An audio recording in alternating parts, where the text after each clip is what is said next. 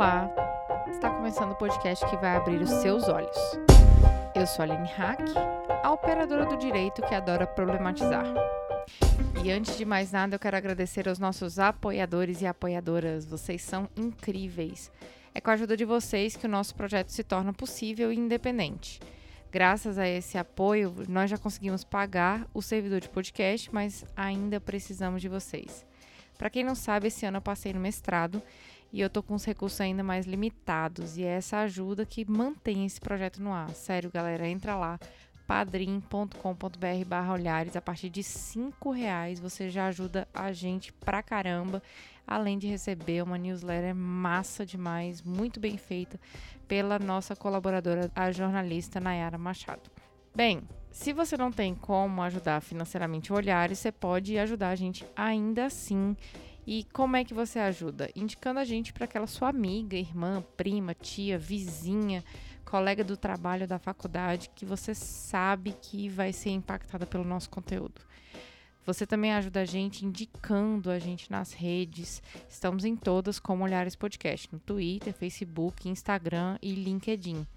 Você também pode deixar comentários nos nossos posts no site olharespodcast.com.br, porque além dos episódios, nós publicamos lá textos incríveis sobre feminismo, sociedade, escritos com muito carinho e com muita responsabilidade pela nossa equipe.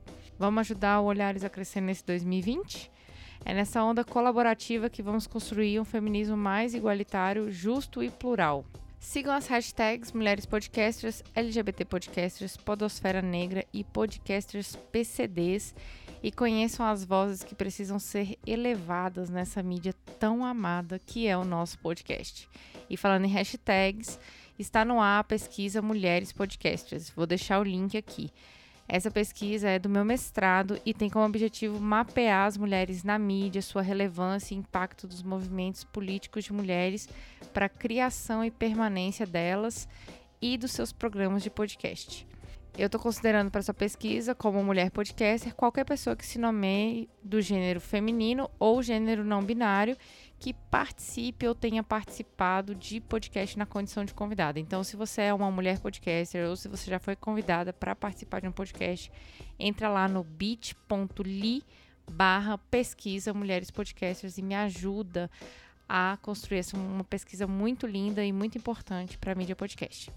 Agora chega de um milhão de recadinhos, né? Vamos pro episódio.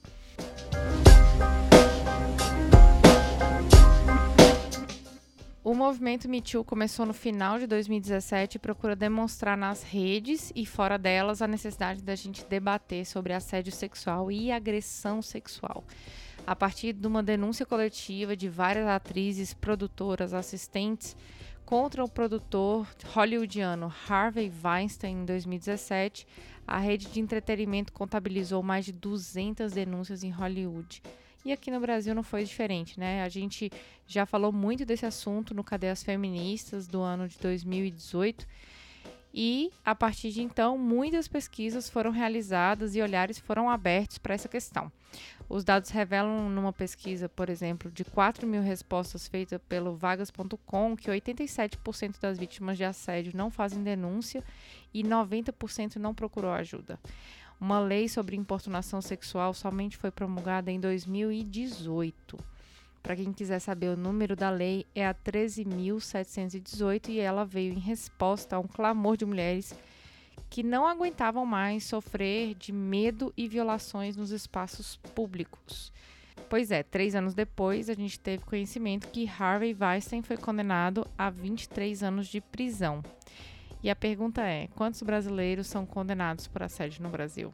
Estima-se um aumento de casos de 40 a 200% nos tribunais regionais do trabalho e o Paraná é o campeão de ações. Enquanto os casos correm em segredo de justiça, na Justiça do Trabalho e também na Justiça Criminal, nos casos de importunação sexual, nós do Olhares vamos aqui discutir esse tema. Para isso, eu convidei hoje Ludmila Reis Brito Lopes, Procuradora Regional do Trabalho, atualmente como chefe de gabinete da Vice-Procuradora-Geral do Trabalho e membro do Grupo de Trabalho de Gênero e do Grupo de Trabalho de Raça do Ministério Público do Trabalho e também sou coordenadora do Fórum de Inclusão de Pessoas com Deficiência aqui no Distrito Federal. E também Natália Valdou, de Souza Bailão. Sou advogada, é, cofundadora da Associação das Advogadas pela Igualdade de Gênero, Raça e Etnia e sócia é, da Women Friendly. E juntas começamos mais um Olhares Podcast.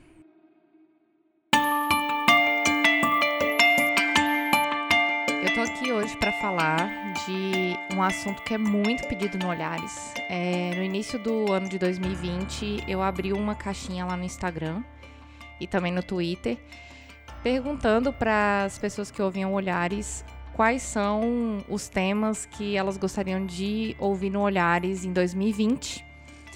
E um assunto que apareceu muito, que eu queria desenvolver aqui no Olhares há algum tempo, é sobre o que nós vamos conversar hoje, que é sobre assédio. O assédio ele tem muitas faces, ele tem muitas formas de acontecer. E para isso eu estou aqui com duas pessoas da área do direito para conversar sobre esse assunto.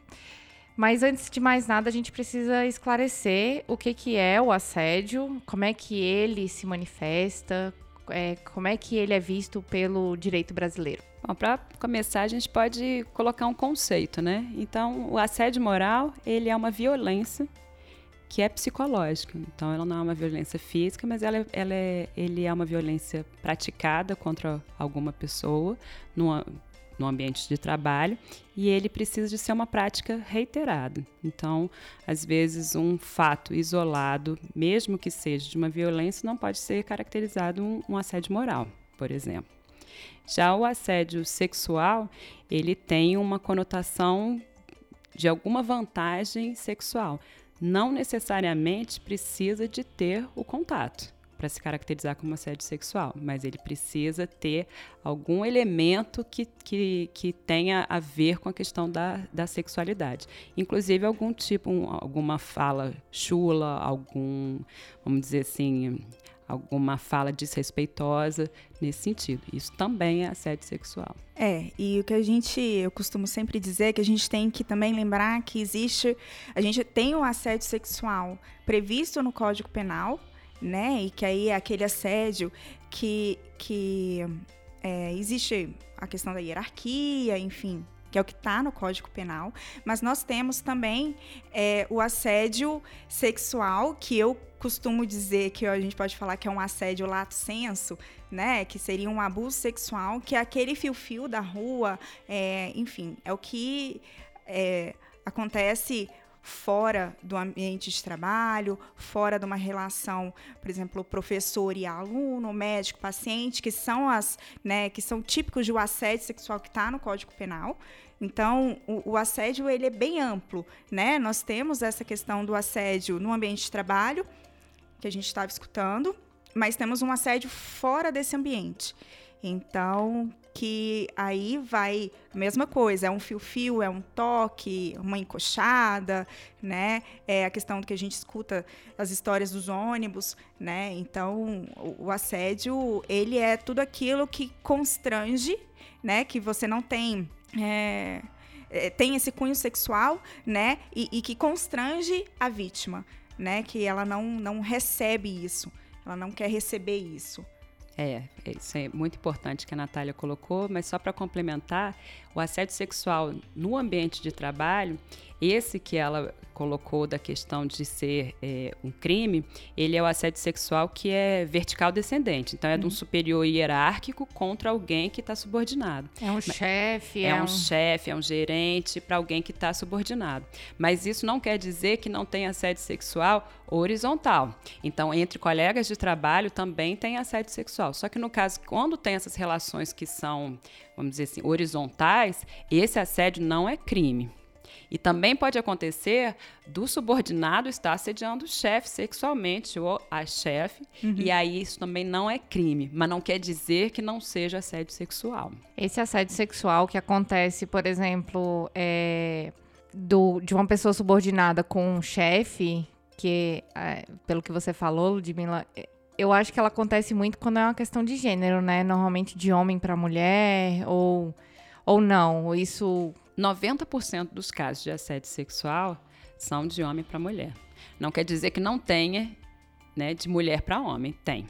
Mas os dados são de que 90% são homens assediando as mulheres. E aí a gente pode até depois entrar com, falar um pouquinho dessa, dessa, dessa questão que, que no fundo no fundo é a questão do patriarcado, a questão do machismo estrutural que, que pauta. Mas é que tem que ficar claro que o assédio sexual, aquele que é criminalizado no Código Penal, é só esse que é de com que tem subordinação e é de é descendente, então é do chefe para a vítima, mas ele não esgota aí. É muito, muito comum assédio sexual entre colegas de trabalho. É, essa questão da assédio é muito interessante, porque é isso, a gente, muito embora a gente vê o assédio sexual dentro do Código Penal, a gente não pode esquecer que a gente tem ainda a esfera, né, e aí sendo um pouquinho técnica, mas a civil e a trabalhista, né? Então, é, se você quer uma indenização por um constrangimento de assédio que aconteceu com você, isso pode acontecer, você pode receber uma indenização, e aí não precisa ter essa verticalização. E na, na, no direito do trabalho também, né? É, você pode sofrer um assédio de um colega de trabalho e é, enfim, tanto a empresa quanto esse empregado responder pelo assédio cometido, mesmo não tendo hierarquia. Então é isso, o assédio ele é muito amplo e a gente tem que aprender a, a, a ver ele com essa amplitude que, que ele exige, né? Não simplificando o assédio na esfera penal. A gente estava conversando aqui antes do episódio e, e teve uma coisa que você me disse, Natália, que eu fiquei um pouco com a pulguinha atrás da orelha e eu queria que você esclarecesse. É, você falou que existem situações de assédio e existem situações de abuso. Você poderia explicar para os nossos ouvintes é, essa diferença? O que, que seria cada coisa? É, na verdade, não é uma diferença, né? É porque como a gente sempre fica falando assédio sexual e se, se acaba linkando o assédio sexual ao direito penal, as vítimas acabam pensando, né, e aí levam a acreditar de que, ah, se não tem hierarquia, não tem assédio, né? E aí eu passei a usar o termo abuso sexual, porque para tentar tirar essa vinculação à hierarquia, que é o que a nossa lei penal traz. Então, eu costumo dizer abuso sexual para poder mostrar todo esse, esse comportamento violento, né, que é uma violência, querendo ou não, é, contra a vítima. E, e, e, então, assim, tendo hierarquia ou não, dentro de um ônibus, na rua, é, numa festa, seja em que lugar que for, mas tendo esse constrangimento, eu costumo dizer que é um abuso sexual. Mas é, é mais por uma cautela mesmo, porque eu acho que a gente tem que tentar é, desvincular a questão do assédio sexual ao direito penal né? Enquanto a gente não consegue fazer esse, tirar esse vínculo, eu acabo chamando de abuso sexual mesmo, para ficar bem claro que em qualquer lugar você pode ser vítima de um assédio. É, eu acho que que a gente tem que lembrar também, eu acho que é bem importante destacar que a maioria absoluta das mulheres ela já foi assediada sexualmente em algum momento da vida. Uhum. Só que como a gente ainda tem uma, um, a gente vive numa sociedade realmente patriarcal, a gente sabe da, da questão do machismo estrutural, as mulheres elas não têm nem é, ideia de que elas foram assediadas em algum um determinado momento. Então, na verdade, como o, o, o nosso objetivo aqui é, é, é abrir esse olhar, expandir, eu acho que isso aqui é uma mensagem importante, que a gente tem que se desvincular dessas velhas práticas abusivas e que colocam a mulher nessa posição de subalternidade. Uhum. Porque, no fundo, o assédio também é isso. É uma forma de você diminuir e colocar a mulher nessa situação de subalternidade em relação ao homem. Então, a gente tem que discutir isso e a gente tem que abrir os olhos aí das, é, das nossas mulheres e dos nossos homens também, de que o assédio acontece mesmo eu, eu sem saber que aquilo está sendo um assédio. Porque não é natural, como Natália comentou aqui, esse fio-fio, esse, essa violência que é praticada quando você está no meio da rua. A mulher ela não tem que ficar andando e, ter, e, e, e ser chamada com é, de gostosa, bunduda ou, ou, ou chamando atenção, de forma que ela fique se sinta constrangida, às vezes humilhada também e fique com medo.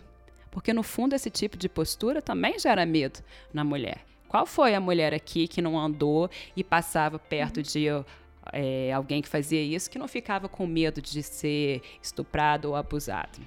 Então, isso tem que ser é, refletido. E no ambiente de trabalho, isso é muito comum também. Os homens acham que podem fazer isso porque é comum, uma prática comum. Brincar, pegar, botar a mão na sua coxa, pegar e te dar um abraço mais forte, ficar olhando para o seu decote. E tanto para te constranger, como realmente para ter esse abuso e até para se colocar numa postura, numa postura desse machão, por exemplo. Bacana, eu acho que a gente fechou bem falando um pouco sobre os conceitos de, de assédio, mas não só disso, de abuso sexual como um todo, né? Pra gente refletir como isso atinge o nosso comportamento, como isso reflete diretamente nas nossas relações de trabalho, nas nossas relações como sociedade. E vamos para o segundo bloco.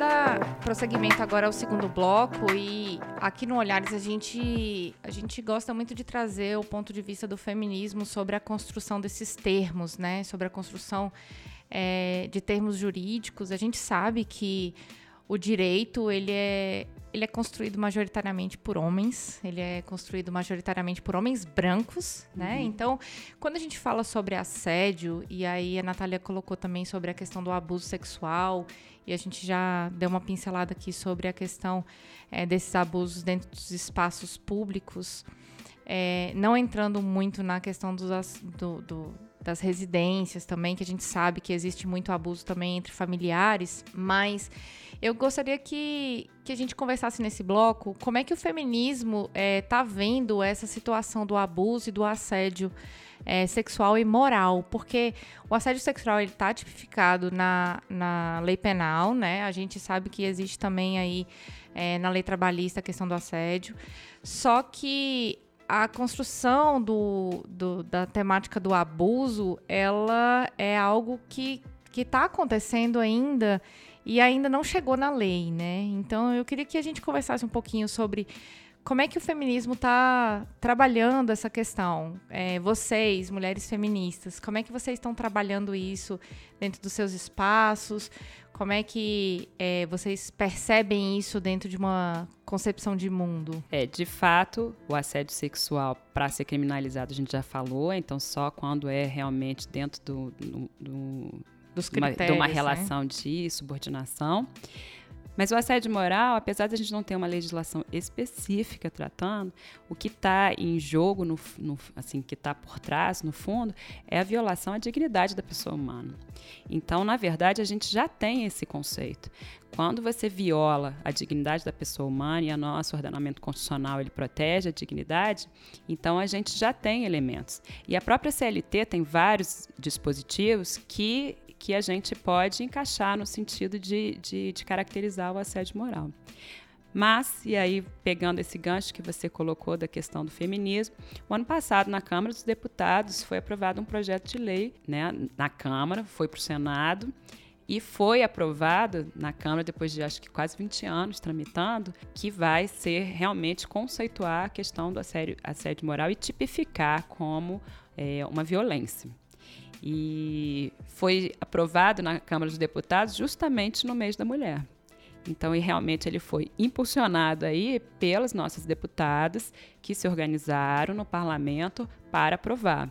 Eu confesso até que eu tive dúvidas, que porque era um, era um projeto de lei que tramitava há anos na Câmara dos Deputados, e ele foi aprovado ano passado e agora está no Senado. E ele realmente foi impulsionado pelas parlamentares. Então eu vejo que, apesar da gente ainda não ter um diagnóstico muito claro de assédio moral, se, se, tem mais mulheres ou se tem mais homens sendo assediados, até porque normalmente o assédio moral, pelo menos no ambiente de trabalho, ele é algo que mesmo quando seja interpessoal entre, entre sujeitos, ele na verdade viola todo o meio ambiente de trabalho. O fato é que Muitas vezes o assédio moral, ele também traz consigo a questão do assédio sexual, a questão da discriminação, e aí depois a gente pode entrar nos grupos de maiores vulnerabilidades a partir das interseccionalidades, né, tipo comunidade LGBTQI, mulheres negras, mulheres trans, onde a gente vê que o assédio moral é ainda maior. Só que ele não tem a correspondente na denúncia. Então a gente sabe que esses grupos sofrem mais, mas a gente não tem denúncias depois para apurar, porque são justamente esses grupos que são os mais fragilizados. Então eu penso que muito importante a gente trabalhar realmente na prevenção, na conscientização, nas estruturas preventivas também, até dentro das organizações das empresas. Porque se a gente ficar trabalhando só no viés repressivo, a gente não modifica a realidade. Muito legal. E você, Natália, o que, que você acha? É, eu, eu, eu, acredito que toda essa questão de assédio, seja sexual, seja moral, ela sempre parte de uma demanda da mulher. Né? Porque no final das contas, é, somos nós quem mais sofremos. Né? É, é isso, é, foi o, o que a, a Ludmilla disse. Foi no mês da mulher que foi impulsionada essa lei. Por quê? Porque somos as vítimas. Então, acho que o feminismo, a conscientização da mulher, né? É, do, do, seu papel, do que não, não precisa engolir, não precisa tolerar, porque eu acredito que por muito tempo nós mulheres acreditamos que a gente precisava engolir, entubar para seguir adiante. É, essa conscientização, esse fortalecimento da mulher, essa sororidade, né, em que uma mulher passa a olhar para a outra, apoiar a outra, né, e ajudar nas denúncias. É, essa rede que as mulheres têm criado cada vez mais de, de, de dar força, porque eu acredito, assim, e pela minha experiência, é, às vezes você fazer a denúncia é uma coisa muito, muito, muito complicada, muito delicada, você fica vulnerável, você se sente muito só, você fica com medo do que pode acontecer. E aí, as mulheres cada vez mais, por serem a maioria das vítimas, elas aprenderam que, ó, a gente tem que estar tá atrás tem que dar esse suporte. Então, eu acredito que o feminismo ele é, é, ele é, é, é fundamental e tem sido fundamental para o avanço dessas pautas, né? Então, se antes a gente tinha um assédio sexual tipificado no Código Penal e que a sociedade encarava como errado somente o assédio tipificado no Código Penal, ou seja, ah, o assédio ele é errado só quando tem uma relação de hierarquia dentro do ambiente de trabalho. Só quando ele é crime, né? Só quando ele é crime. Enquanto crime, não pode né? Mas na rua, então quantas vezes, quantas denúncias, né, a gente recebia de mulheres sendo molestadas dentro de um ônibus, né? Molestadas, eu digo, sofrendo o assédio, o abuso dentro do ônibus e que todo mundo passou pano para isso, né? A polícia passava pano. E agora não, a gente teve um episódio daquela na questão da, da ejaculação numa, numa passageira de ônibus e isso veio à tona, né? E é isso, é uma rede de mulheres que acaba pegando isso e, e, e carrega a vítima, né? Para frente, vamos, vamos até o final das consequências. E isso acaba que, que a gente, por mais que a gente tenha um congresso masculino, né, e branco, é, acaba que eles vão, vão ficando acuados, porque a gente está pegando força, a gente está ganhando força e está pressionando. Então, eu acho que sem o movimento feminista, essas conquistas, e a gente está aqui hoje falando sobre isso, alertando sobre isso, isso não estaria acontecendo. A gente estaria achando que isso é mais o mesmo, isso é normal, o assédio moral é normal. Ixi, não, isso aí acontece desde que o mundo é mundo. Né? E hoje não, a gente está aqui falando assim, não, não mesmo. Sabe uma coisa que eu me lembrei enquanto você estava falando? É uma fala que eu escuto muito na condição de advogada, militante, mas também já ouvi muito das minhas familiares, né? De mulheres que estão próximas de mim, que nós mulheres aprendemos a lidar com tudo. Então, às vezes, a gente sofre um assédio, a gente sofre um abuso sexual no ônibus, a gente está sofrendo um tipo de abuso ou de assédio moral no trabalho e a gente tem que lidar com isso, né? Então a gente pede mudança do nosso departamento de trabalho, a gente muda de emprego, a gente fica doente e pede licença. A gente muda do vagão. Muda né? do vagão, né? É, às vezes a gente não fala para ninguém porque a gente sente vergonha e a gente tem que lidar com a vergonha. É, e outras tantas situações, né? Nós mulheres estamos sempre lidando, lidando, lidando. Isso é muito exaustivo e muito opressor também, porque chega uma hora que a gente se cansa disso. E a partir do momento que a gente tem consciência de que isso é uma violência, a gente não consegue mais lidar com isso, porque a, a, gente faz uma retrospectiva na nossa própria vida e percebe quantas vezes nós descemos acuados no ônibus, quantas vezes nós apressamos o passo porque a rua era escura, ou quantas vezes a gente não andava perto daquela pessoa ou daquele chefe, ou só ia naquele médico se fosse acompanhada, porque acontece. Eu, eu me lembro, e aí eu vou relatar aqui uma situação muito pessoal. eu já sofri abuso, na verdade, já sof... eu já sofri assédio sexual do meu médico quando eu era adolescente. O médico tentou me beijar para vocês terem uma ideia. Foi horrível. Então, e quando eu cheguei em casa, claro que naquela época não tenho nem como culpar minha mãe por isso, mas eu lembro que ela me disse assim: "Eu já falei para você não ir nesse médico sozinha porque esse médico é tarado". Então, ao invés da minha mãe falar mude de médico, né? Ela disse lide com isso. Ou denunciar no conselho. Ou de denunciar medicina, no né? conselho. E a gente tem observado também outras situações de abuso e de assédio é, que, que não tem tipificação, não tem previsão legal e ainda está muito longe de ter. A Ludmilla falou aqui que demorou 20 anos para isso passar na Câmara. E a situação de pessoas que são influentes digitalmente, como youtubers e até podcasters, que estão utilizando esse tipo de influência, que estão utilizando esse tipo de autoridade para abusar de mulheres é, que vão lá, num, é, por exemplo, num- numa situação de admiração, numa situação e, e utiliza-se disso para para abusar sexualmente ou moralmente essa mulher, chantageá-la e, e obter conteúdo é, íntimo, essas coisas assim, né? É, nossa, é, eu. Quando a gente volta, né, sei lá, 10 anos atrás, eu acho que ninguém tá- iria falar sobre isso, né? E eu acho que é isso, a gente, quando a gente fala do, das nossas mães e tudo, eu fico imaginando o que elas já sofreram nessa vida para hoje falar assim, mas é assim, minha filha, vai, segue, né? E, e é isso, foi o que você falou, não tem como culpar. Mas é, é- é a- questão do, do abuso e o que a gente tem tolerado, o que a gente tolerou essa vida inteira é surreal. Eu me lembro como quando estagiária, assim, as coisas que numa grande, grande, um grande escritório de advocacia de Brasília, o que falaram quando eu cheguei no escritório, o que chegou nos meus ouvidos, e era puro assédio. E a gente falou assim: "Ah, mas é isso mesmo, né? É o preço que se paga. Vamos lá, eu sou mulher", né? E uma vez até escutei um podcast bem interessante falando sobre mulheres e, e ganância, né? E como a sociedade enxerga com uma forma muito pejorativa a mulher gananciosa. E eu sempre me achei uma mulher meio gananciosa, né? Assim, assim ah, no- no- o céu é o limite, vamos ver onde eu consigo chegar.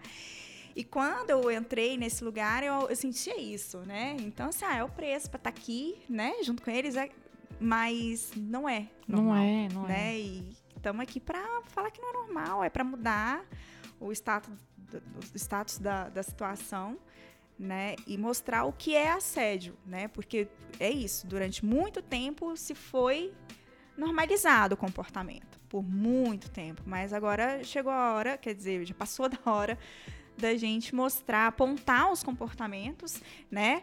É, e constranger aqueles que praticam esse comportamento. Essa questão dos youtubers, dos digitais influencers, sei lá se é assim que se diz, mas é, é, de fato eles usam desse poder deles para assediar. Né? E acreditam que isso não é assédio, eles realmente, se você perguntar, eles vão jurar de pé junto que isso não é assédio.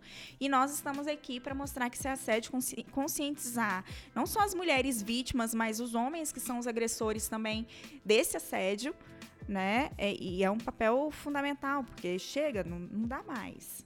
Ah, eu queria até, já que a gente falou de youtubers e de, de, de algumas profissões, eu queria também falar de um caso que, que como a gente está aqui no Distrito Federal, que acontece muito aqui no Distrito Federal, que é o assédio sexual em relação a terceirizados dentro dos órgãos públicos. Eu acho que isso tem que ser alertado, tem que ser falado, porque é muito comum.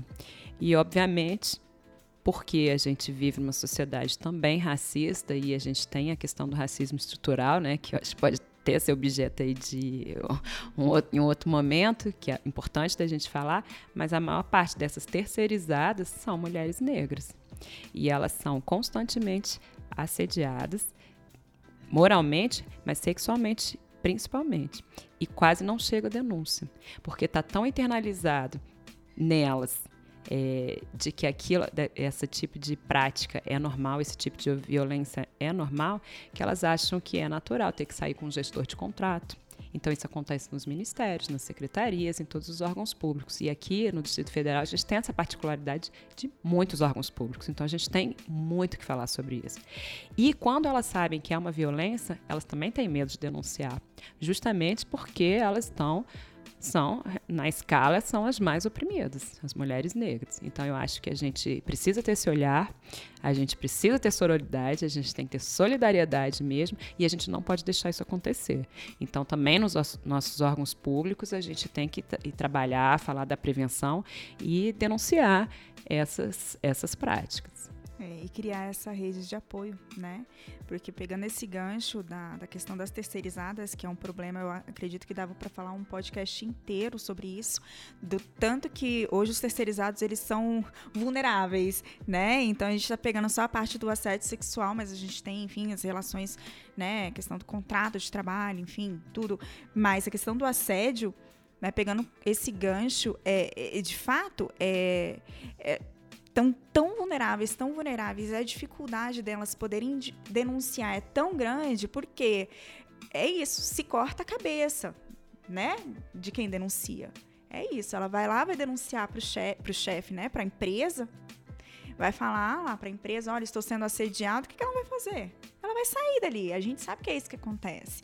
Então, o, o problema com elas, eu, eu vejo uma gravidade assim cara, gigantesca, porque é a questão não só da, da ausência do, do apoio da denúncia, né? A gente tem a questão da dependência financeira, então às vezes elas nem cogitam denunciar, né? Porque é isso, vai sofrer alguma retaliação, né? É isso, é, a ponta fraca. E, e... Sabe outra coisa que eu me lembrei, Natália? É, eu, eu, assim, eu me lembrei muito da fala: eu não quero prejudicar a pessoa.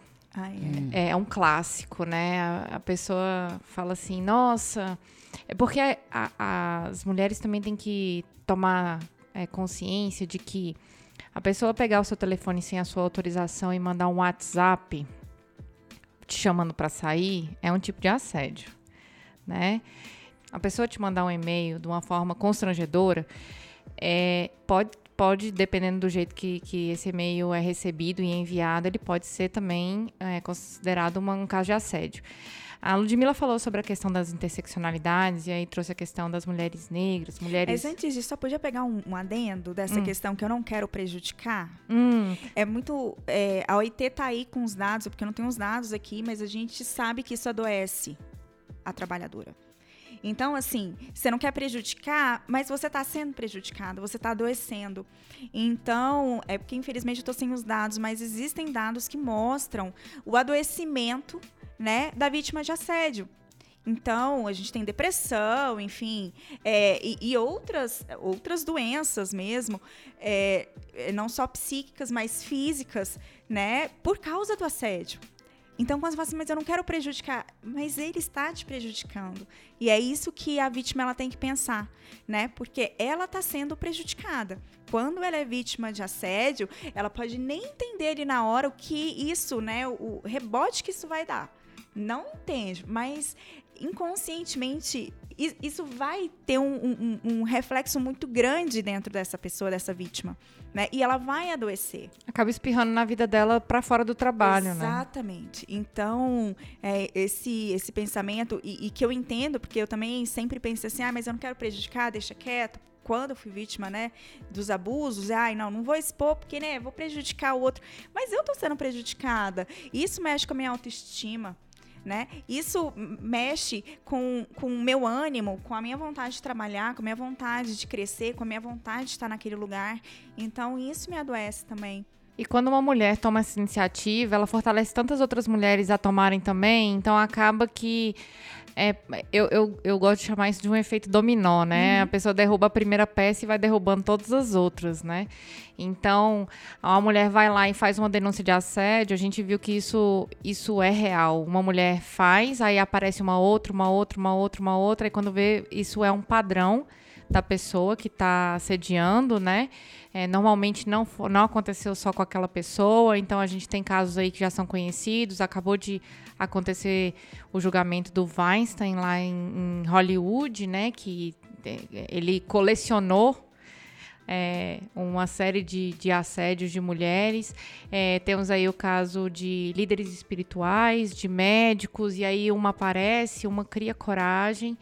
E aí, por isso, o feminismo é tão importante, porque a partir do momento que uma mulher se submete a esse julgamento, que ela se submete a essa, a, a essa vulnerabilidade que ela, que ela acaba se revulnerabilizando, né? uhum. né? Ela já está numa situação vulnerável, ela já está numa situação destruída, às vezes está com a saúde mental, nossa, é, não tem mais, em frangalhos. né? Em frangalhos, e aí é, ela vai e aquilo ali é a gota d'água para ela, mas aí ela precisa ter alguém perto dela para isso. É a rede. Só porque eu lembrei de algo que eu acho que precisa ficar claro aqui, a gente nem falou disso, mas, assim, no ambiente de trabalho, não quer dizer que você não possa ter paquera no ambiente de trabalho, né? Nem toda paquera é assédio. Então, eu acho, assim, que de uma forma mais didática possível, o que vai caracterizar ou não é o constrangimento. Uhum. Então, acho que isso também tem que ficar claro para a gente, assim, realmente separar o que, que é possível, o que, que é uma paquera, que é normal e aceitável, e o que, que é um assédio. Eu só queria, para fechar esse bloco, que perguntar para vocês: é, o assédio acontece só com as mulheres? Porque eu tenho a situação é, de, de, amigos gays que já sofreram muito assédio moral em trabalho. É, mas tem uma segun, um segundo ponto que a gente não falou aqui, é, que ainda pegando na situação de mulheres, a situação das mulheres trans que também é uma, é, uma situação muito delicada. Também já tive é, uma colega trans que veio me pedir uma informação a respeito e ela falou que não tinha coragem de pedir demissão ou de expor a pessoa porque para ela é, tinha sido muito difícil conseguir aquele emprego. E a gente até já falou aqui no Olhares sobre empregos para pessoas trans. Mas o ponto que eu quero chegar é: e as pessoas portadoras de deficiência? porque também já chegou para mim um, uma, um relato de uma mulher super capacitada na área de TI, na, na, empresa que ela, a única empresa que ela conseguiu trabalhar é, no início da carreira profissional dela era para ela tirar cópia. E aí, e ela sofria uma série de, de assédios e de, de abusos também.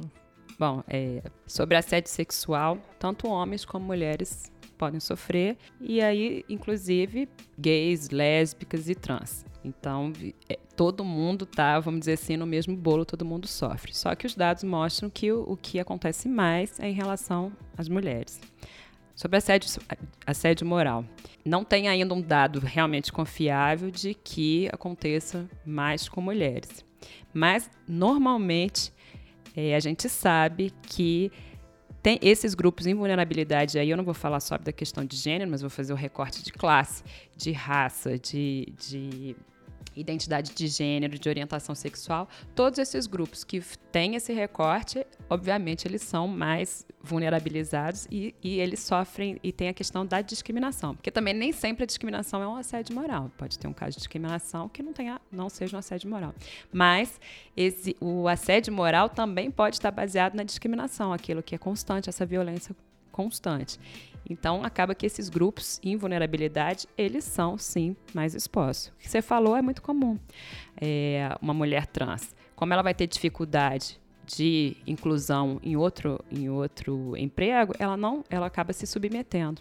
E não só as mulheres trans, você falou também das pessoas com deficiência. As, as pessoas com deficiência também acontece isso. E a gente até poderia até falar sobre isso, porque existe uma expressão que chama capacitismo, que é justamente essa essa lógica de achar que a pessoa com deficiência não tem capacidade de fazer aquela que já, já atuar. Então eles acabam colocando em subempregos pessoas que são qualificados. Mas isso aí também seria o objeto de um, um novo ainda, podcast para a gente falar. Ainda vai ser. Mas como a gente está falando assim de para melhoria das questões, ou então para poder pautar o que, que é o, o, não assédio moral, acho que uma outra coisa que a gente poderia falar aqui também é que o assédio moral não necessariamente é aquele que, que na verdade, está humilhando o trabalhador, que na verdade está colocando, está é, tá gritando, que está xingando.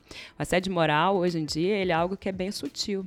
Então, quando você tira a autonomia do trabalhador, quando você isola ele, quando você só cobra excessivamente dele, quando é, é, muito comum hoje o assédio moral, quando a gente usa aquele, sabe aquele termo de colocar na geladeira? Uhum. Então, isso é assédio moral, tá? Então, hoje em dia tem esse esse essa perspectiva assim mais sutil. Então a gente precisa também estar é, tá atento para esse tipo de, de, comportamento. E só fazendo uma voltando um pouco dessa questão do assédio é, também atingir os homens, é, como eu tinha dito lá no comecinho, é, como eu faço uma distinção entre o assédio sexual e o abuso sexual, é, eu acredito o seguinte, quando o homem ele está numa relação de emprego, novamente médico-paciente, professor-aluno, eu acredito que sim, ele pode ser vítima de um assédio sexual. Mas a questão do abuso sexual, que é quando a gente transfere isso para a rua, né? Eu, eu costumo, eu, na verdade, Natália, eu entendo que o, o abuso sexual está muito ligado com o patriarcado mesmo. Ele está muito ligado com a questão de medo né? E é, há uma diferença muito grande quando uma mulher ela passa na rua e ela, né, ela é cantada, ou lá em casa, ou, enfim, as coisas que a gente está acostumado a ouvir. Isso traz medo, isso traz um constrangimento. E isso porque o corpo da mulher, né, é, o patriarcado ele coloca que o nosso corpo ele é disponível, né? Nós somos objetificadas. Então, o, o abuso sexual que a mulher sofre, eu acho que o homem não sofre né? Eu acho que numa rua, quando o homem passa na rua e ele leva, é, fala olá em casa de uma mulher, é, é, esse olá em casa ele é incapaz de causar o constrangimento que causa numa, causa numa mulher, a insegurança, o medo, a paura que causa numa mulher. Né?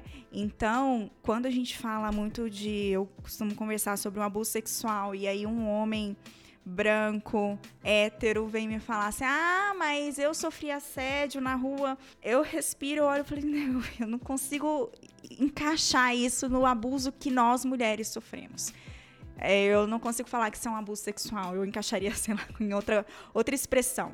Então eu tenho uma dificuldade mesmo de enxergar o homem como uma vítima de um abuso sexual na rua, justamente por, por ele não ter esse sentimento que nós mulheres temos né? Ele não foi. Agora, o homem hétero aí eu já, já acho que é o, o né? Ele sofre o abuso sim, né? Porque é, ele, é, ele pode ficar acuado, ele pode sentir medo sim.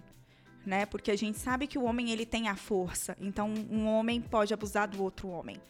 Agora, uma mulher abusar um homem sexualmente, constranger, eu, eu acho muito difícil eu ainda, assim. Existe, mas é mais difícil. É, não é que existe, eu não consigo acreditar que existe, porque o abuso, ele tá ligado a um sentimento é, de constrangimento, de medo. É principalmente isso. Eu acredito que toda mulher que é abusada sexualmente, ela fica constrangida e com medo. Né? Então, quando você é apalpada no ônibus, não é só, ai, que saco ele pegou na minha bunda. Não, não é isso. É assim, eu posso descer do ônibus, no que eu for andar, ele pode vir atrás de mim, pode me estuprar.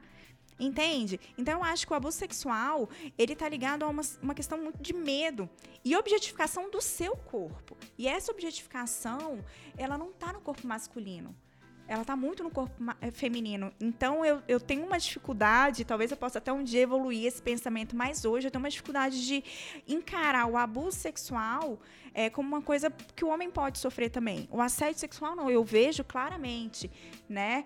É, agora, o abuso sexual, que, que é esse na rua, na festa. No show, no shows, carnaval. Exato, no carnaval, eu tenho uma dificuldade de aceitar. Porque justamente é, é, qualquer fio-fio para um homem, ele não vai trazer a carga que um fio-fio traz para a mulher. Muito, muito interessante suas colocações, Natália. É, eu acho que a gente fechou o segundo bloco, que é essa questão do feminismo, a questão é, desses olhares é, construídos a respeito da, da temática do assédio e do abuso sexual.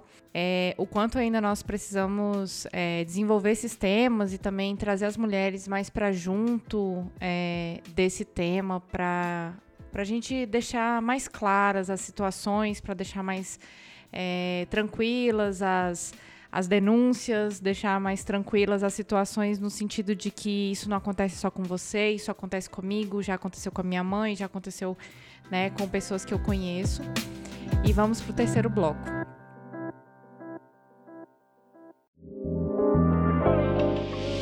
E vamos para o terceiro bloco. Esse bloco é. A gente gosta de dizer que é o bloco dos olhares que nós gostaríamos de construir. Eu acho que nós já construímos muitos olhares aqui pelo nosso pelo nosso debate, pela nossa discussão. Mas eu gostaria que vocês falassem um pouquinho como é que é o trabalho de vocês, como é que é o trabalho no Ministério Público do Trabalho, como é que é o, o trabalho da Natália, advogada, na Women Friendly e outras ações como a Advogadas pela Igualdade que dizem respeito a essas ações para que as nossas ouvintes possam saber o que fazer quando tiver numa situação de assédio, identificar essa situação, é, a quem elas podem pedir ajuda, é, quem são as pessoas que podem é, direcionar elas para um atendimento, né? Dentro do ambiente de trabalho ou fora. Vamos começar pela Ludmilla. Bom, vamos lá. No Ministério Público do Trabalho, e aí já pode até anotar o nosso site, que pode fazer denúncia, é www.mpt.mp.br. A gente trabalha com denúncias em relação a assédio moral e assédio sexual no ambiente de trabalho. E a denúncia ela pode ser feita sigilosa pelo nosso próprio portal. Nós temos é, 24 procuradorias regionais, então a gente é capilarizado aí no, no, país inteiro. Quando entra pelo site, você escolhe qual é o, o estado, a região e faz a denúncia que pode ser sigilosa.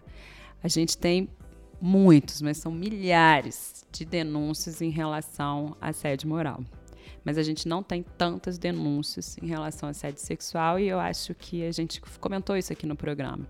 Não quer dizer que não aconteça, é muito comum de acontecer, é porque a gente ainda está vivendo essa sociedade que é muito machista, então muitas vezes as mulheres sequer sabem que aquilo que elas sofreram, aquela violência, é um assédio sexual. E a denúncia não é feita também por conta do constrangimento, por conta de medo de retaliação, uma série de, de questões, e principalmente não é feita nos, nesses grupos de maior vulnerabilidade, mulheres negras, mulheres é, LGBTQI, enfim, é, mulheres com deficiência, que representam esse grupo que é mais vulnerável. Então, qual que é a nossa atuação? Chega a denúncia, a gente distribui para algum procurador e ele faz uma investigação no âmbito do inquérito civil e vai verificar se teve o assédio. Se tiver o assédio, a gente tenta ajustar a conduta por um termo de ajuste de conduta. Se ficar comprovado o assédio e a empresa não quiser ajustar, a gente ajuiza uma ação civil pública e aí pede normalmente dano moral e em alguns casos a gente pede até o dano moral individual. Agora, o que, que a gente está trabalhando? A gente vê que a gente não pode atuar enquanto é, Ministério Público apenas na repressão. Porque quando você vai trabalhar na repressão, na verdade o dano já foi feito. E aqui já foi falado também do adoecimento que causa o assédio moral e o assédio sexual. Então esse prejuízo não vai ser reparado posteriormente. Então a gente tem que trabalhar é na, realmente na, na prevenção. Então a gente tem feito também um trabalho, eu fiz esse trabalho de pegar as, as 714 maiores empresas, e aí eu peguei, na verdade, o recorte das empresas que são obrigadas a contratar pessoas com deficiência, tá? Porque também é muito difícil, imagina a gente notificar todas as empresas do, do Distrito Federal para isso. E aí encaminhei cartilhas nossas do Ministério Público do Trabalho sobre assédio sexual, sobre assédio moral, uma uma cartilha falando da, do ABC da violência contra a mulher, justamente porque a gente tem que focar nessa questão de prevenção. E aí encaminhar não só para, para os, os trabalhadores, e para, e, mas para os empregadores também, estagiários, integrantes, terceirizados que trabalham nas empresas. Essas cartilhas estão disponíveis Sim. online? Elas estão no também, no se você site. entrar no site www.mpt.mp.br, a gente tem áreas temáticas de atuação no Ministério Público do Trabalho. Então, se você for lá na Corte de Igualdade, promoção da igualdade, você vai ter todas as nossas cartilhas. Aí eu até aproveito para falar que a gente tem várias cartilhas de várias é, temáticas, inclusive de questão de terceirização, meio ambiente de trabalho, combate ao trabalho escravo, é, trabalho infantil e, e portuário, enfim, nossas áreas temáticas de atuação. Mas a gente está fazendo esse trabalho preventivo. E uma das, uma das coisas que a gente, uma das ações que a gente obriga, por exemplo, as empresas a fazer é criar um, um canal de comunicação seguro, é fazer capacitação permanente, é, colocar, é fazer definição de atribuições, porque a gente vê muitas vezes que, no caso do assédio moral, a, o problema maior é uma organização do trabalho deficiente, sem definição de atribuições de quem faz o quê, de forma clara, então acaba gerando um, um problema até de assédio. Então a gente precisa ter esses canais, a gente precisa ter sigilo nos canais, a gente precisa que esse canal de denúncia seja um espaço que tenha credibilidade. Por exemplo, em relação a uma empresa pública que eu atuei, porque a nossa atribuição ela é de empresa pública e sociedade de economia mista e de empresa privada, tá? Em relação a uma empresa pública, eles falaram que tinha um canal que só tinham recebido duas, mas a gente tinha milhares de denúncias no país inteiro em relação à denúncia. E eu até comentei com a diretora, eu falei assim, para você ver que esse canal não tem credibilidade alguma, não tem confiabilidade. Os empregados não se sentem confortáveis em, em encaminhar. Então, ele precisa de ser um espaço que seja confiável. Então, eu acho que a gente tem que trabalhar aqui, e aí podem procurar na, nas nossas cartilhas, quais são as ações e iniciativas que são aptas a minorar o, o assédio moral no trabalho e também conscientizar para evitar completamente o assédio sexual. Porque a gente sabe que conflito sempre vai ter, mas a gente não pode permitir que práticas nefastas violem a dignidade da, da, da pessoa humana, do trabalhador e que, que estraguem ali o meio ambiente de trabalho. E obviamente que tudo que acontece ali ele tem, ele é sistêmico. A gente tem que encarar também as coisas de forma holística, né? Porque se eu estou adoecendo as pessoas, isso impacta também na previdência. São pessoas que estão adoecendo, impacta no SUS e isso vai gerando uma série de impactos. Então as pessoas têm que parar também de, de olhar as coisas de uma forma também fechada. E para finalizar, eu queria falar de um projeto que a gente está desenvolvendo na Vice-Procuradoria Geral do Trabalho, que é de uma capacitação e da implementação de políticas internas nossas. Esse é para o nosso público interno. E esse projeto chama Perspectivas de Gênero, Raça e Diversidade, Diálogo e Conscientização. E ele é um evento que visa implementar três políticas nossas institucionais, porque a gente tem políticas institucionais de enfrentamento ao assédio, de gestão de pessoas e de, de política de equidade, gênero, raça e diversidade. E esse evento a gente está fazendo de forma a contemplar essas três políticas. Então, em cada regional, a gente, pela manhã, a gente faz uma conscientização então a gente faz palestras sobre equidade, a gente faz palestras sobre enfrentamento ao assédio e a gente faz depoimentos com mulheres trans, mulheres negras, mulheres com deficiência, mulher lésbica e mulher indígena, porque cada uma vai trazer a sua perspectiva.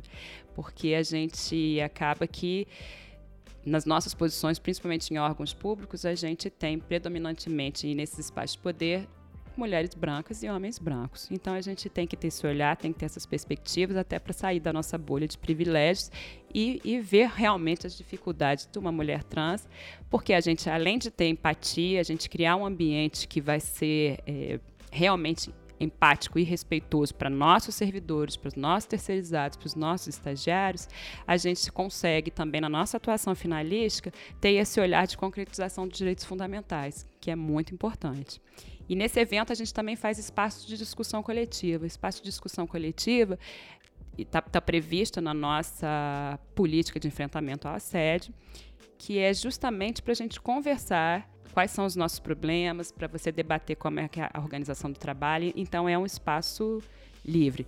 Quem fala muito do espaço é o Dejur, que é um, um, um teórico da, do enfrentamento ao assédio, e que a gente colocou isso na nossa política e agora a gente está realmente trabalhando. E a gente verifica que nesse espaço de discussão coletiva, obviamente, ele só funciona se tiver uma, um, é, relações de confiança é, aparecem várias questões que são muito importantes para depois a gente implementar, inclusive de, de, de, melhoria da organização do trabalho. E óbvio que se você melhora a organização do trabalho, você diminui também a questão do assédio, diminui a, a discriminação. Então a gente está pegando todos essas, os resultados desses espaços de discussão coletiva e vamos também aplicar nacionalmente o, o que for de atribuição aqui da Procuradoria Geral. É, uma sensibilidade de gênero é essencial mesmo nessas horas. É. E um outro projeto que a gente está trabalhando, mas esse aí é direcionado à atuação finalística também, isso sem prejuízo da atuação na ponta que é corriqueira dos procuradores e procuradoras que estão recebendo as denúncias e que estão atuando e que estão trabalhando preventivamente, encaminhando para as empresas cartilhas e fazendo palestras e fazendo conscientizações. A gente está com outro pro projeto que se chama Diálogo, Integração e Resolutividade, que, que é justamente para trabalhar de forma articulada com outras instituições e parceiros, principalmente da sociedade civil. E a gente está trabalhando, já fez dois eventos, um no Acre e um em Santa Catarina, e vamos fazer no, em Goiás e vamos fazer também na Paraíba já que é para trabalhar e construir um projeto coletivo de forma dialógica, de forma horizontalizada e, e soluções coletivas para esses processos estruturais, porque a gente não altera uma sociedade se cada instituição ficar trabalhando sozinha. A gente tem que se unir, pegar as nossas agendas realmente convergentes e trabalhar de forma a construir alguma ação que a gente transforme a realidade, para ser essa, essa realidade que a gente quer. Né? Com crianças na escola, com promoção da igualdade, sem trabalho escravo, com a promoção do trabalho decente. Ai, excelente. Nossa, eu tô encantada. É, também. Ai, que lindo. E você, fazer né? isso também. É, vocês logo o nosso modelo. E você, Natália, conta pra gente aí como é que é a sua atuação como advogada e também é, como uma das cofundadoras da Women Friendly. Então, como advogada, né, é, como advogada trabalhista, eu eu tô do lado da, da Ludmilla, né? Na verdade, é sempre conversando com as empresas, sempre de olho no que está acontecendo ali, sempre passando para eles, né, essa questão do adoecimento e da, da da função que a empresa ela tem na vida dos funcionários, né? Essa questão eu falo que é o efeito borboleta, né?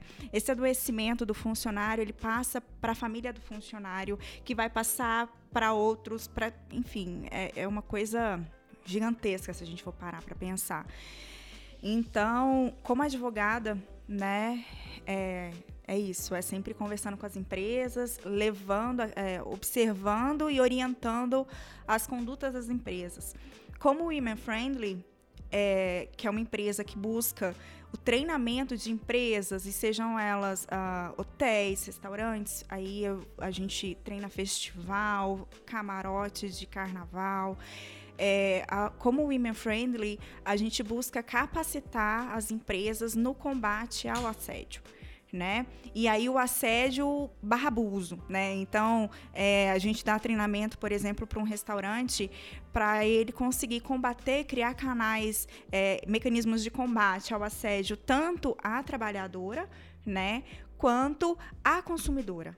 Então, quando a gente tem, pensa, por exemplo, num restaurante, você realmente pode ter um chefe assediando uma funcionária ali, mas a gente pode ter consumidores, né? Um consumidor abusando de uma consumidora. Então, mandando drinks quando ela não quer, mandando recadinho na mesa quando ela não quer, é, abordando a, a, a, vítima, né, na verdade a mulher, abordando essa mulher no, numa porta de um banheiro, na saída da balada, né? Então a Women Friendly ela vem para trazer um treinamento para essas empresas.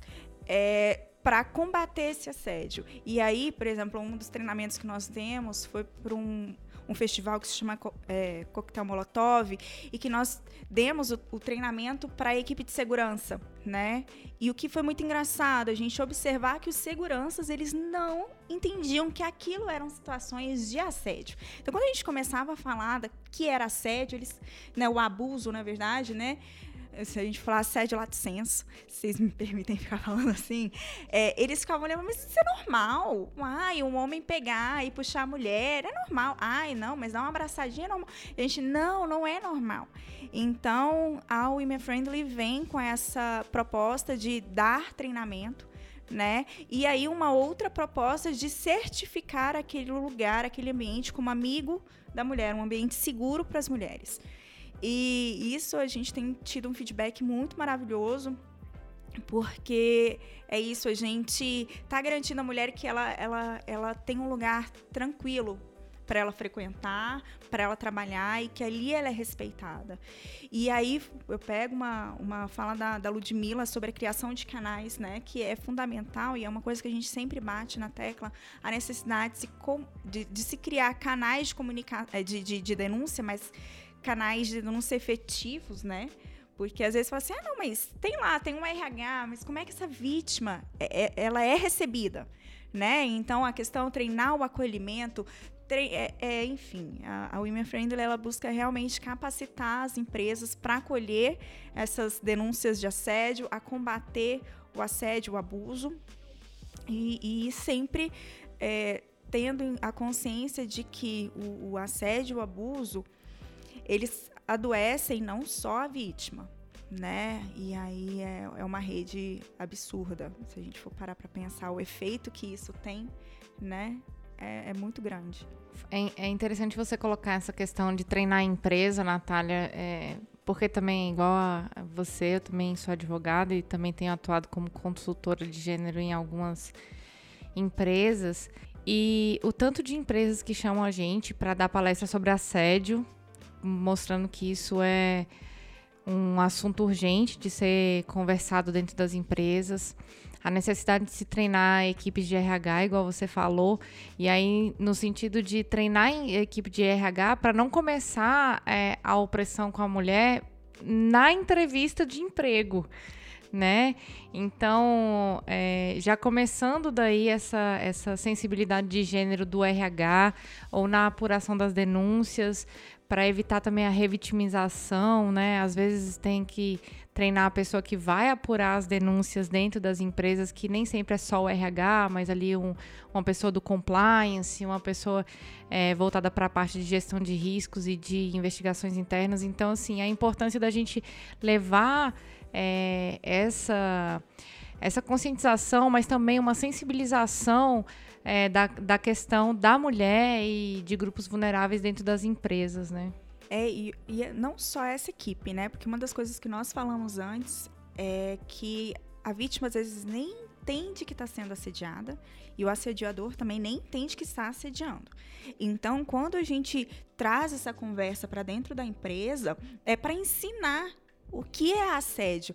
Aliás, até a Women Friendly fez um, um curso, ele está disponibilizado na plataforma do Veduca. A gente é um... indica lá na. Ótimo. Que é, é, é, justamente isso: é ensinar o que é o assédio, o que é uma conduta assediadora, né? Porque às vezes a gente chega, a gente treina um RH para receber uma denúncia de assédio mas assim, a vítima não sabe que aquilo é assédio e ela não consegue perceber também o que aquilo pode gerar para ela, né? O, o, prejuízo, o adoecimento que esse assédio está causando e que ela não sabe que é assédio. Então, é muito importante quando a gente leva essa pauta e, e realmente as empresas elas estão procurando mais, até porque hoje não tem espaço para assédio. A gente tem visto a mobilização das pessoas, principalmente das mulheres nessa questão. Então, as empresas elas estão sendo pressionadas a criar uma política é, dura em relação ao assédio. É, enfim, a gente tem entrado nas empresas e mostrado não só né, o, a parte, o que pode acontecer com uma empresa que é leniente ao assédio, aí tem o Ministério Público do Trabalho que está em cima disso, recebe as denúncias e vai atrás e, e, e não só como a Ludmilla colocou, que não é só punir, né? Mas conversar e educar e adequar essa conduta. Por que adequar a conduta? Porque muitas vezes nem entende que aquilo é um assédio então a gente precisa ter essa paciência de educar e mostrar que está errado e esperar uma melhoria, né, uma mudança no comportamento para daí se pensar em punir. É, e mostrar para toda a cadeia, né, assim, a a vítima, empregador, é, todo mundo, o RH, o que é o assédio tem que mostrar para todo mundo que é isso, porque eu acho que hoje é, a gente precisa mostrar para todo mundo esse conceito, porque para mim ainda não está claro na cabeça de todo mundo não está claro. E quando esse assédio não acontece no ambiente de trabalho? Vocês poderiam dar só uma, um caminho para a mulher que foi assediada no ônibus, para a mulher que foi assediada na rua. O ônibus tem como é, procurar a empresa, né? A empresa sempre está é, responsável por aquilo que acontece dentro dos seus estabelecimentos, dentro né, da, dos seus transportes e tal. Mas existe alguma orientação que a gente possa dar para as mulheres e para as pessoas que estão ouvindo esse episódio é, para que atitude elas podem tomar quando elas se virem numa, numa situação de assédio ou abuso sexual? Nesses casos, na delegacia da mulher, para poder tentar ver o melhor encaminhamento. É, eu também vejo a polícia, é, procurar a polícia. A gente sabe que hoje ainda é um ponto sensível, a gente é, sabe que a polícia ela tem investido no treinamento, né, na capacitação de receber esse tipo de denúncia, porque até um tempo atrás não eram isso, raros os casos, isso. né, que a uhum. gente sabia que eles recebiam essas denúncias, a mulher era quase uma vítima de chacota ali novamente, né, assim, já foi vítima e ali era uma chacota ainda que ia, ia receber. Então hoje a polícia ela está se capacitando, é, então às vezes eu não sei isso aí, né, Brasília às vezes é um pouco fora da curva. Eu não sei qual é o desafio né, nas cidades, nos rincões desse país, é, como é que a polícia recebe esse tipo de denúncia. Mas é para eles que a gente tem que correr. É para eles que, e são eles quem tem que dar a solução e proteger né, a vítima. Eles têm que proteger. Ótimo. É, depois dessas informações tão preciosas aí, então vamos para o nosso bloco de indicações, o caleidoscópio.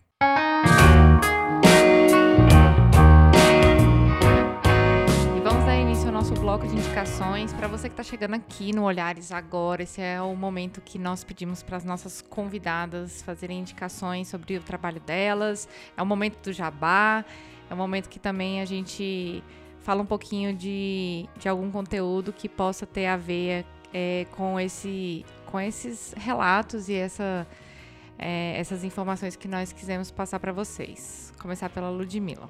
É, eu agora não vou lembrar o nome de livros, mas eu queria deixar aqui algumas autoras, autoras, que a gente tem que prestigiar, né, as nossas autoras, que acho que tratam bem dessa questão de, de assédio moral e até acidentalmente também o assédio sexual. É, a Marie-France Irigoyen, a professora Liz Sobol, Adriane Reis de Araújo, que é inclusive uma colega minha de São Paulo, e Teresa Gosdal. Acho que colocando esses nomes, colocando no Google, elas têm livros, têm uma série de, de artigos publicados sobre a temática que eu acho que vão auxiliar e muito. E também as nossas próprias cartilhas no MPT. Se entrar no nosso site www.mpt.mp.br na área de promoção da igualdade, a gente tem uma série de cartilhas que tratam de forma mais didática, de forma mais simples e objetiva sobre essa questão, seja do assédio moral, seja da questão da, do assédio sexual e seja de outras violências praticadas contra a mulher, que são tantas, né, que a gente nem acabou nem é, falando aqui, né, mas a gente tem uma série de outras vi violências e também a gente tem também cartilhas que fazem conceitos, então vou falar o que é divisão sexual do trabalho, patriarcado, enfim, uma série de conceitos que são importantes para a gente é, evoluir enquanto sociedade e tirar essa mulher desse papel que o patriarcado coloca de subalternidade. E você, Natália? Eu vou indicar um filme que está bastante em voga aí, que é Escândalo, com a Nicole Kidman. E é bem legal para a gente ter a noção tanto que é importante uma denúncia quanto que ela pode puxar, a força que ela tem de puxar outras. Né? É difícil esse papel de romper, mas, enfim, é bem interessante o filme. Outra, outra é, coisa que eu indicaria é o curso do Veduca, que o Women Friendly Face, sobre assédio sexual. Então, ali a gente dá uma visão bem, bem legal do que é o assédio, as condutas, enfim, para quem quer realmente entender um pouquinho mais sobre assédio. Esse curso é bem bacana, tá lá na plataforma do Veduca. Outro, outro, outra coisa seria também a o manual ABA, que o Women Friendly Face, sobre assédio. Na verdade, ela foi uma das co-participantes, né? Então não foi, foi feito a várias mãos. Então esse manual é bem legal. E por fim, um episódio do, é, do Obvious, que é Mulher e Ambição. Achei super legal. Então acho que vale a pena dar uma escutada aí. É, não fala muito, não fala nada sobre o assédio, mas fala do papel da mulher e a, a questão da, da ambição, né? Como é que é, são vistas as mulheres ambiciosas, é uma coisa bem legal. que acabam sendo vítimas de assédio por causa dessa postura. É, né? exato. E como você vê, né, as mulheres, não só homens acabam julgando as mulheres ambiciosas, mas as próprias mulheres julgam as mulheres ambiciosas. Então é bem legal. Eu queria pedir licença aqui pra, porque eu tenho muitas indicações. É, acho que por conta de eu, de eu trabalhar nessa área, eu sou assim. Parece que eu fico buscando, sabe? É, então, assim, vou começar do mais leve pro mais pesado. Queria começar indicando a segunda temporada da série Sex Education. Tem a situação de um assédio no ônibus, de um abuso sexual no ônibus e como a, a, a questão da, da polícia é importante, a questão da sororidade é importante, a questão até da própria vítima tomar consciência dessa violência é, é, é um processo é, que vale muito a pena acompanhar essa segunda temporada. É, construiu de uma forma muito humana. É, eu vou indicar muitos podcasts, mas especialmente uma série temática que o programa Ponto G fez, inclusive é, também tem um episódio bacana sobre assédio que a sócia da Natália, do Women Friendly, participou, a Ana.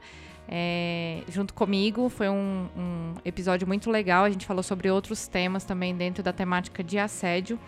Tem um episódio especial de Maria Vai com as Outras, é um podcast que fala sobre mulher no mercado de trabalho e tem um episódio específico sobre assédio da segunda ou terceira temporada. Vou colocar o link aqui. E Agora vamos para as indicações mais pesadas, né? Tem dois livros que saíram é, agora no final de 2019 e início de 2020 que se chamam Ela Disse e Operação Abafa. São livros que falam sobre assédio, especificamente sobre assédio é, dentro da indústria de filmes, da produção de cultura e como advogados que não têm sensibilidade de gênero acabam alimentando a indústria do silenciamento. É, é, é, é esse o termo que elas usam. E como nós precisamos de sensibilidade de gênero quando vamos tratar dessas questões. E aí eu vou indicar um episódio que eu passei muita raiva. Se você ouvir em inglês, é, é um episódio que a advogada do Harvey Weinstein é entrevistada, um, um episódio do The Daily é, recente agora, do mês de fevereiro, que ela fala sobre a defesa do homem que assediou em Hollywood mais de 60 mulheres. Então, essas são as minhas dicas. Queria agradecer aqui a presença das nossas convidadas. Vocês contribuíram muito para o Olhares. Espero que nossos ouvintes possam é, identificar situações de assédio e abuso sexual em suas vidas, caso haja, caso não haja, que sintam também muito felizes com isso, claro. É, mas que possam é, ajudar outras pessoas que estão nessa situação, né? Porque eu acho que a partir do momento que existe uma consciência, esses dias eu ouvi uma fala muito importante que quando uma mulher toma uma consciência sobre a existência de uma violência ou quando ela se torna feminista, ela muda todo um um sistema perto dela. Então eu acredito que esse episódio vai mudar muitos sistemas de ouvintes que tiveram é, contato com esse conteúdo. Eu que agradeço o convite. É, eu acho que é isso o nosso papel aqui de, de explicar um pouquinho. A gente queria falar bem mais, porque é tanta coisa que a gente quer falar, né?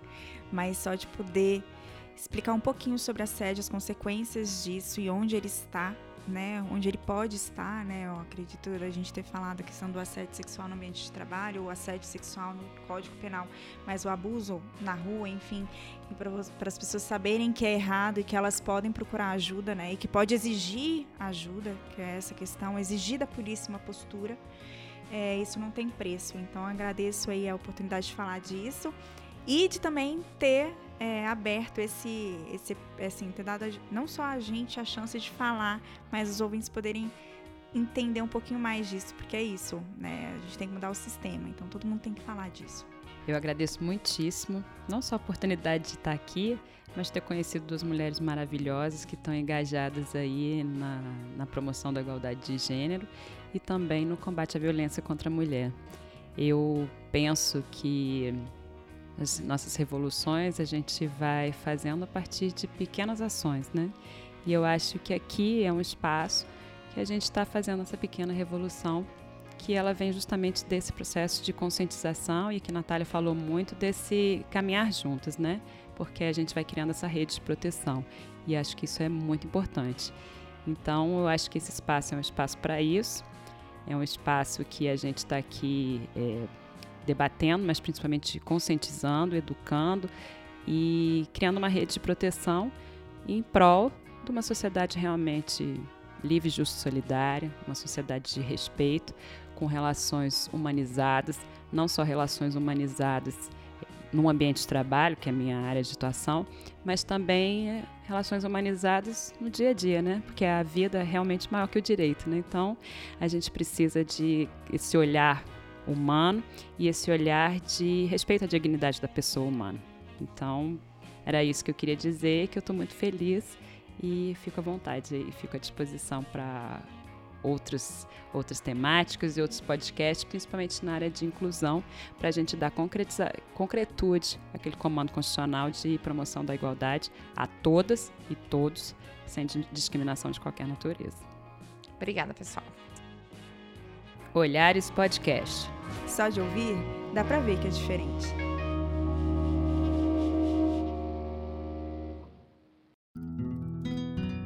Esse podcast é uma produção Caleidoscópio Digital.